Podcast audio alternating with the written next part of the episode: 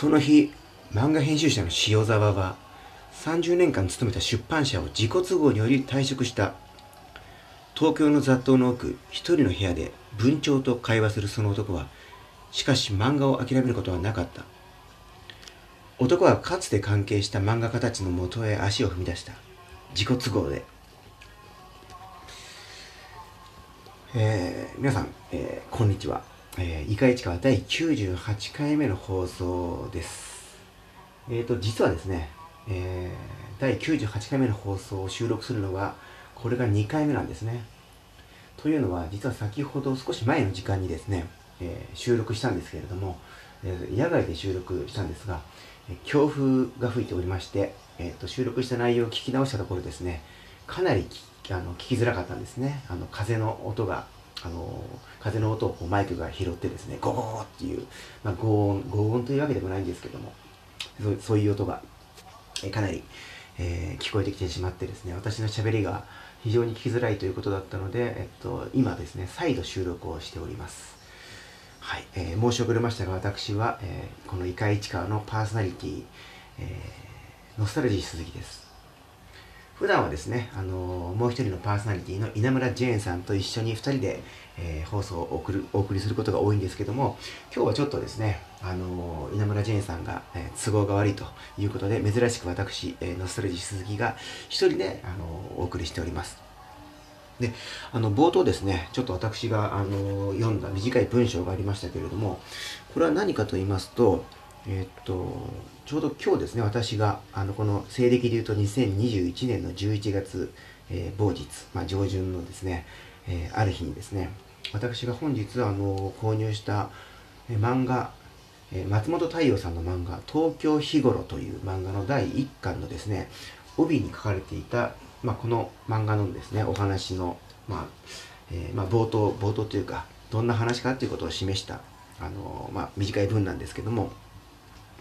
まあ、その通りの、今話した通りの、漫画の、漫画編集、出版社に勤めていて、長年勤めていた出版社を辞めたと、漫画の編集を担当してたんだけども、辞めた、えばかりの、えー、というか、辞める瞬間、辞める直前から描かれているんですね、このお話は。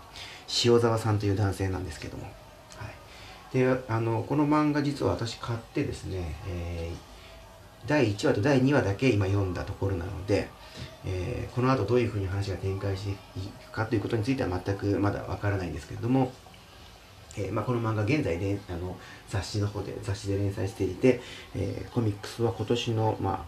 あ、8月ですかね8月に第1巻が出たと。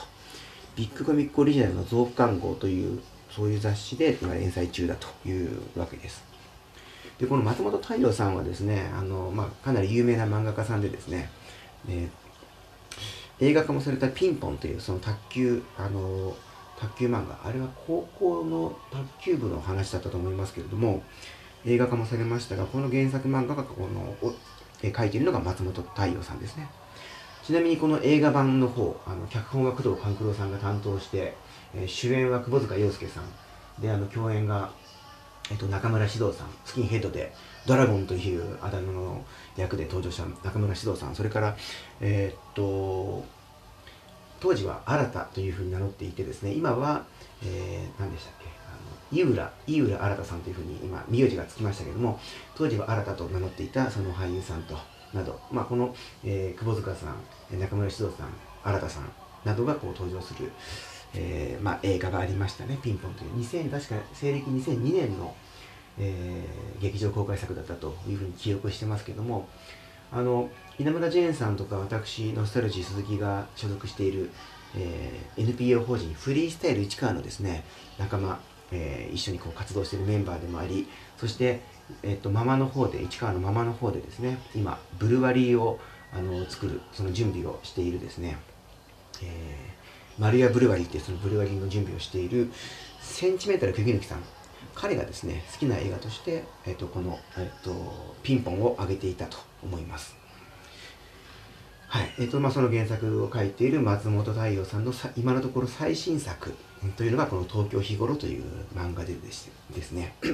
えっとこれを購入した本屋さんというのが元八幡の北口にあるパティオの5階にあるですね本屋さんで、まあ、時は志望という本屋ですね。えーと、と常盤志望というのはまあチェーンストアなんですけれども例えば船橋の、えー、駅の南口にも店舗がありますし実は元八幡には2店舗ありましてもう1店舗はですね、えー、国道14号沿いの,、えー、あの東映新宿線の出入り口のすぐ近く近くにあります。そこにも店舗が1店舗あります。で私が買ったのは、えー、今日この本を漫画を買いましたのは、えー、パティオの5階の店舗でした。でこちらのパティオの5階の店舗はですね特にこのコミックの売り場がかなり充実しているんですね。他にもまあ児童書、まあ、あの絵本とかあるいは、えっとまあ、高校生向けの、えー、まあ、参考書とかですねその辺のあのカテゴリーもかなり充実しているようなんですけども、まあ、コミックのコーナーもすごく充実していて、えー、店員さん販売員さんのその力のこもった、まあ、ポップとか試し読みができるコーナーとかもあったりして私もかなり好きなあのスポットとなっています、えー、パティオの5階の時は書房さん。ここでですねこの漫画を買いました。で実はまあその買った後すぐ読んだんですけども、まあ、読み始めているところなんですけどもあの、まあ、この漫画がすごい面白いのでちょっと今日冒頭の冒頭のところでもこの帯に書かれた部分を紹介したわけですが購入した瞬間にはですねちょっと少し切ないというか、えー、まあ、悔しいというよりは残念な気持ちになったんですね、えこれは何かというとこの常盤書房さんではですね、まあ、どの店舗でも使えるポイントカードというのがこうありまして私もそのポイントを貯めておりました。でこれはあの従来型のというかその電子式ではなくてですね紙のポイントカードに、えーと、スタンプをこうしていくと。500円買うと1個このスタンプをしてもらえるというものでですね、えー、これを20個貯めたところそれから40個貯めたところ50個貯めたところっていう3つの、えーと、ところでですねあのその区切りがいいところに到達するとその時点で、え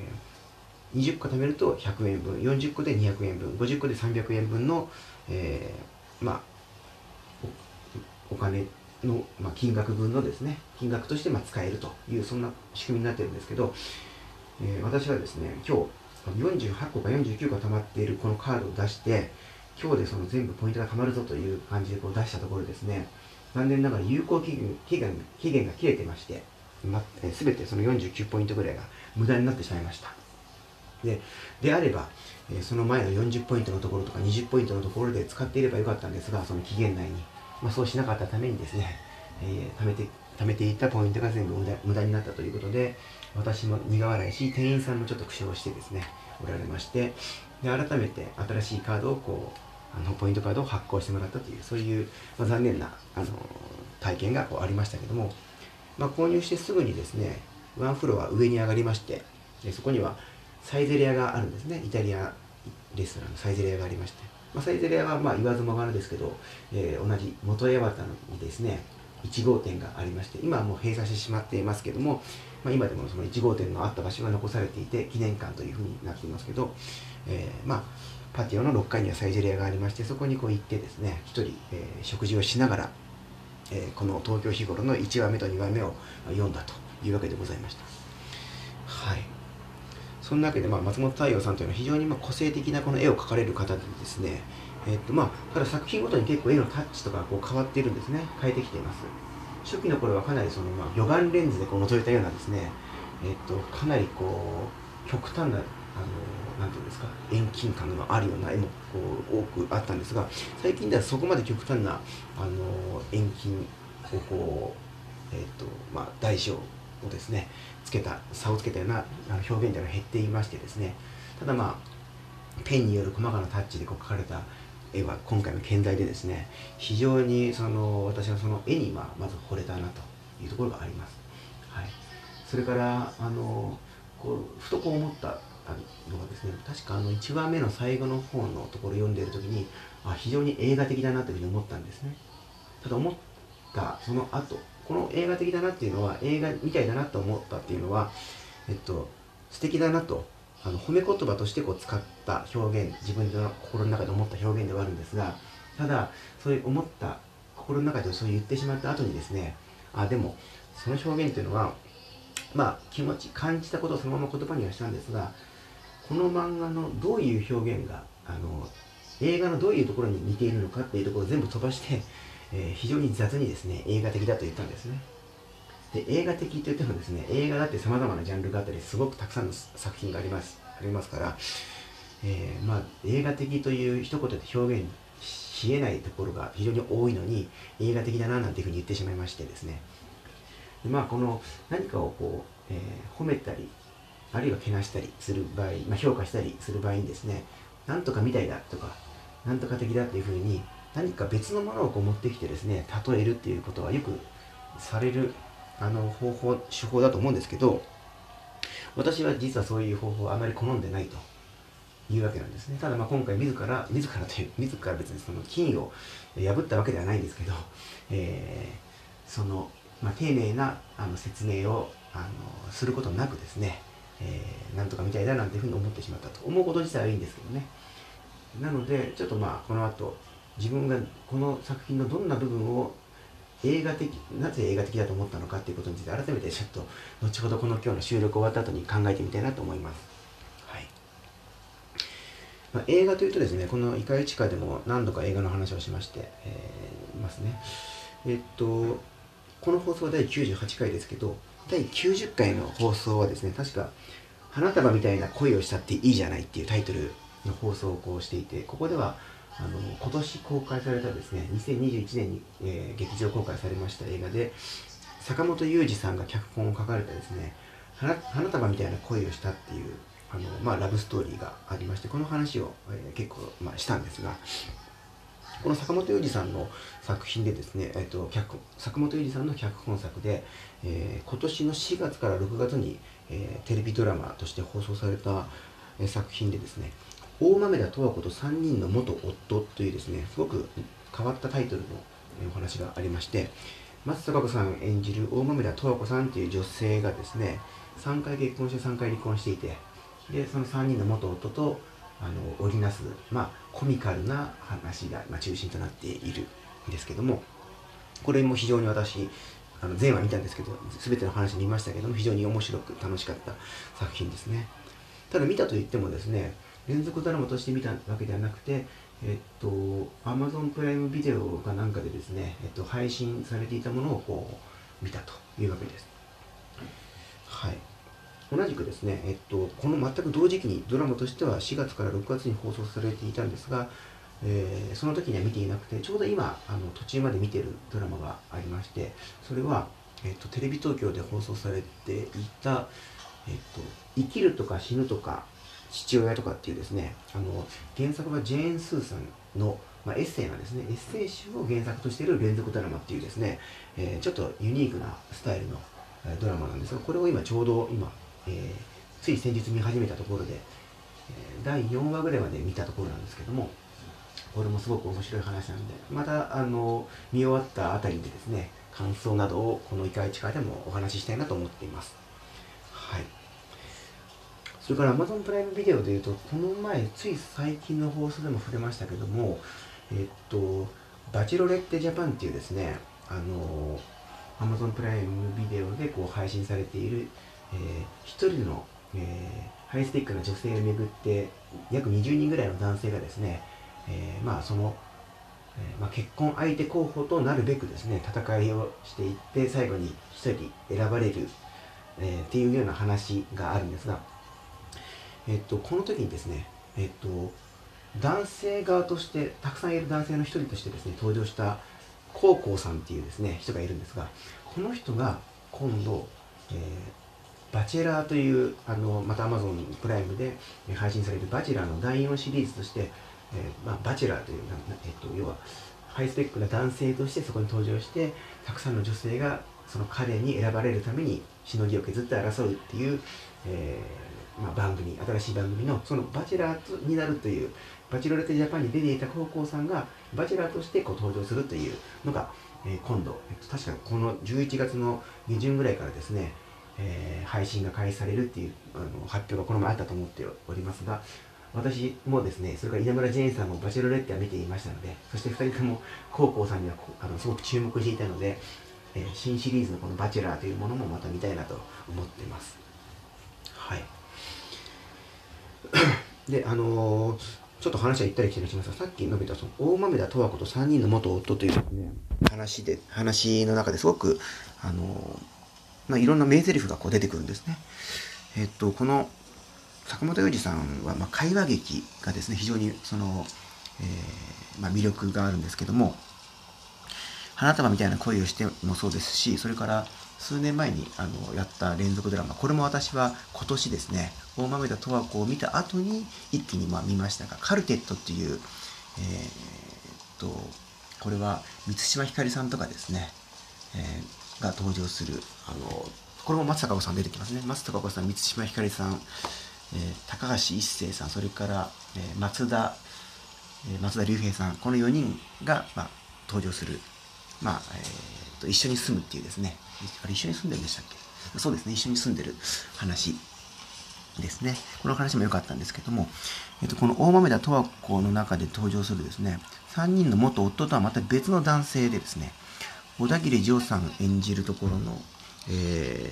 ー、これ名前が難しいんですよね。小鳥に遊ぶって書いて、小鳥湯と書いてですね、高梨と読むんですね。高梨さんっていう人が登場して、小田切丈さんが演じる高梨さんがですね、こんなことを言うんですね。そう時間は線ではなくて同時に存在していて今だって死んだ人に会えるとつまり、えっと、時間はこう一般的にはこう線のようになっていて過去から現在にそして現在から未来に一直線にこう進んでいくものだというふうに捉えられていることが多いと思うんですけども、えー、この高梨さんはですね線ではなくて同時に存在しているつまり現在と一緒にその過ぎ去った過去も一緒に一緒に実は同時に存在しているんだとだから今という時にあっても、もう死んでしまった人にも会うことができるんだということを言ってるんですね。まあ、この時はだから死んじゃった人のこともこういつも思い出してあげなよみたいなことをこう言っているんですけども。で、このセリフを聞いた時に、えー、とちょうどこのドラマをこう見ていたのがですね、確か、夏の終わりぐらい、8月か9月ぐらいにこう見ていたんですけども、えーと、TBS ラジオのですね、明日のカレッジという夜にやってる番組の、まあ、金曜日のパーソナリティである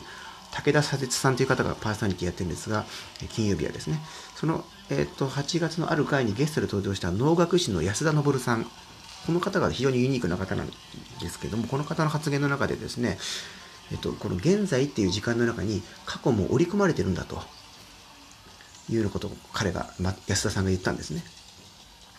この今っていう現在の中に過去が織り込まれているというようなことを言っていて、えー、この大豆田十和子というドラマの中で高梨さんが言ったセリフと非常にま似ていると思ったしそしてまあなんかあのすごくユニークな考えだなとで自分もそのかつてあの仲良くしていた人とかあるいは自分の父親がこう亡くなってしまったんですけどもそういう人のことを今でもまあもちろん思い出したりするわけですが、と、過去というのが現在の中にこう含まれているんだというような、えー、ま考え方っていうことは非常にちょっと少ししっくりするところあのしっくりくるところがありましてですねはい。えー、なので、まあ、そのいうセリフとか、あの、ラジオでの発言というのが非常にちょっと心に少し残ったなというところでございます。で、話が行ったり来たり、えー、戻ったり、いろいろしているんですが、冒頭にこう紹介した松本太陽さんの漫画、東京日頃っていうのは非常に面白いということで、読み始めたばっかりなんですけども、松本太陽さんといえばですね、まあ、ピンポンという作品もそうです。あの、私好きな、漫画の方も好きで、映画も好きなんですけど、実はあの、私が毎年使ってる手帳がですね、えー、ほぼ日手帳っていう手帳を使ってるんですが、えっと、毎年こう、あの、手帳につけるカバーも一緒にこう買ってるんですが、今年度、てか今年2021年はですね、ちょうどその松本太陽さんの絵がですね、えー、ついた、施された、あの、えー、ブックカバーを手帳にセあのセッティングして、セットアップして使ってて、非常にこれが素晴らしい。少年がですね、小学生が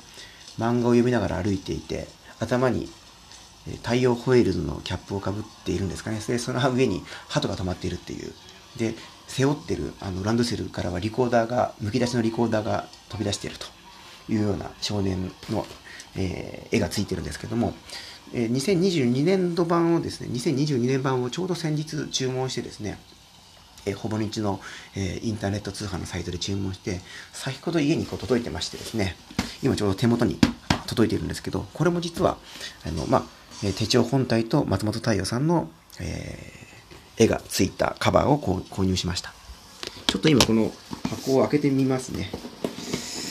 えー、ちょ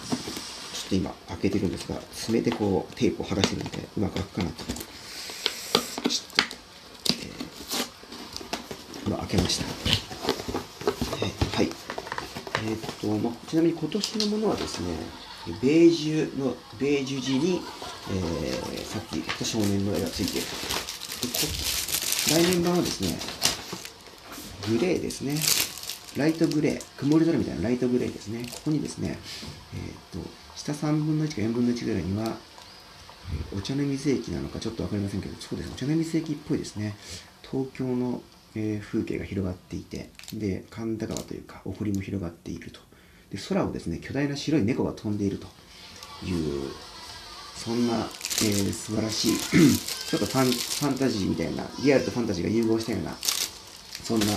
えー、ルックカバーになっていまして、これをまつけ、あの手帳につけるの楽しみにしています。来年使えることを楽しみにしています。私は毎日ですね、欠かさず、えっと、1日1ページ必ず、まあ、日記、日記ということじゃないんですけども、記録をつけていて、えー、その日に読んだ本とか、その日何をしたかとか、えー、あと、今日、今日嬉しかったことというのを必ず書くことにしてるんですね。どんな小さなことでも。はい。なので来年の、ま、手帳、松本太陽さんの表紙をあのセットして、えー、使いたいなと、楽しみだなというふうに思ってます。はい。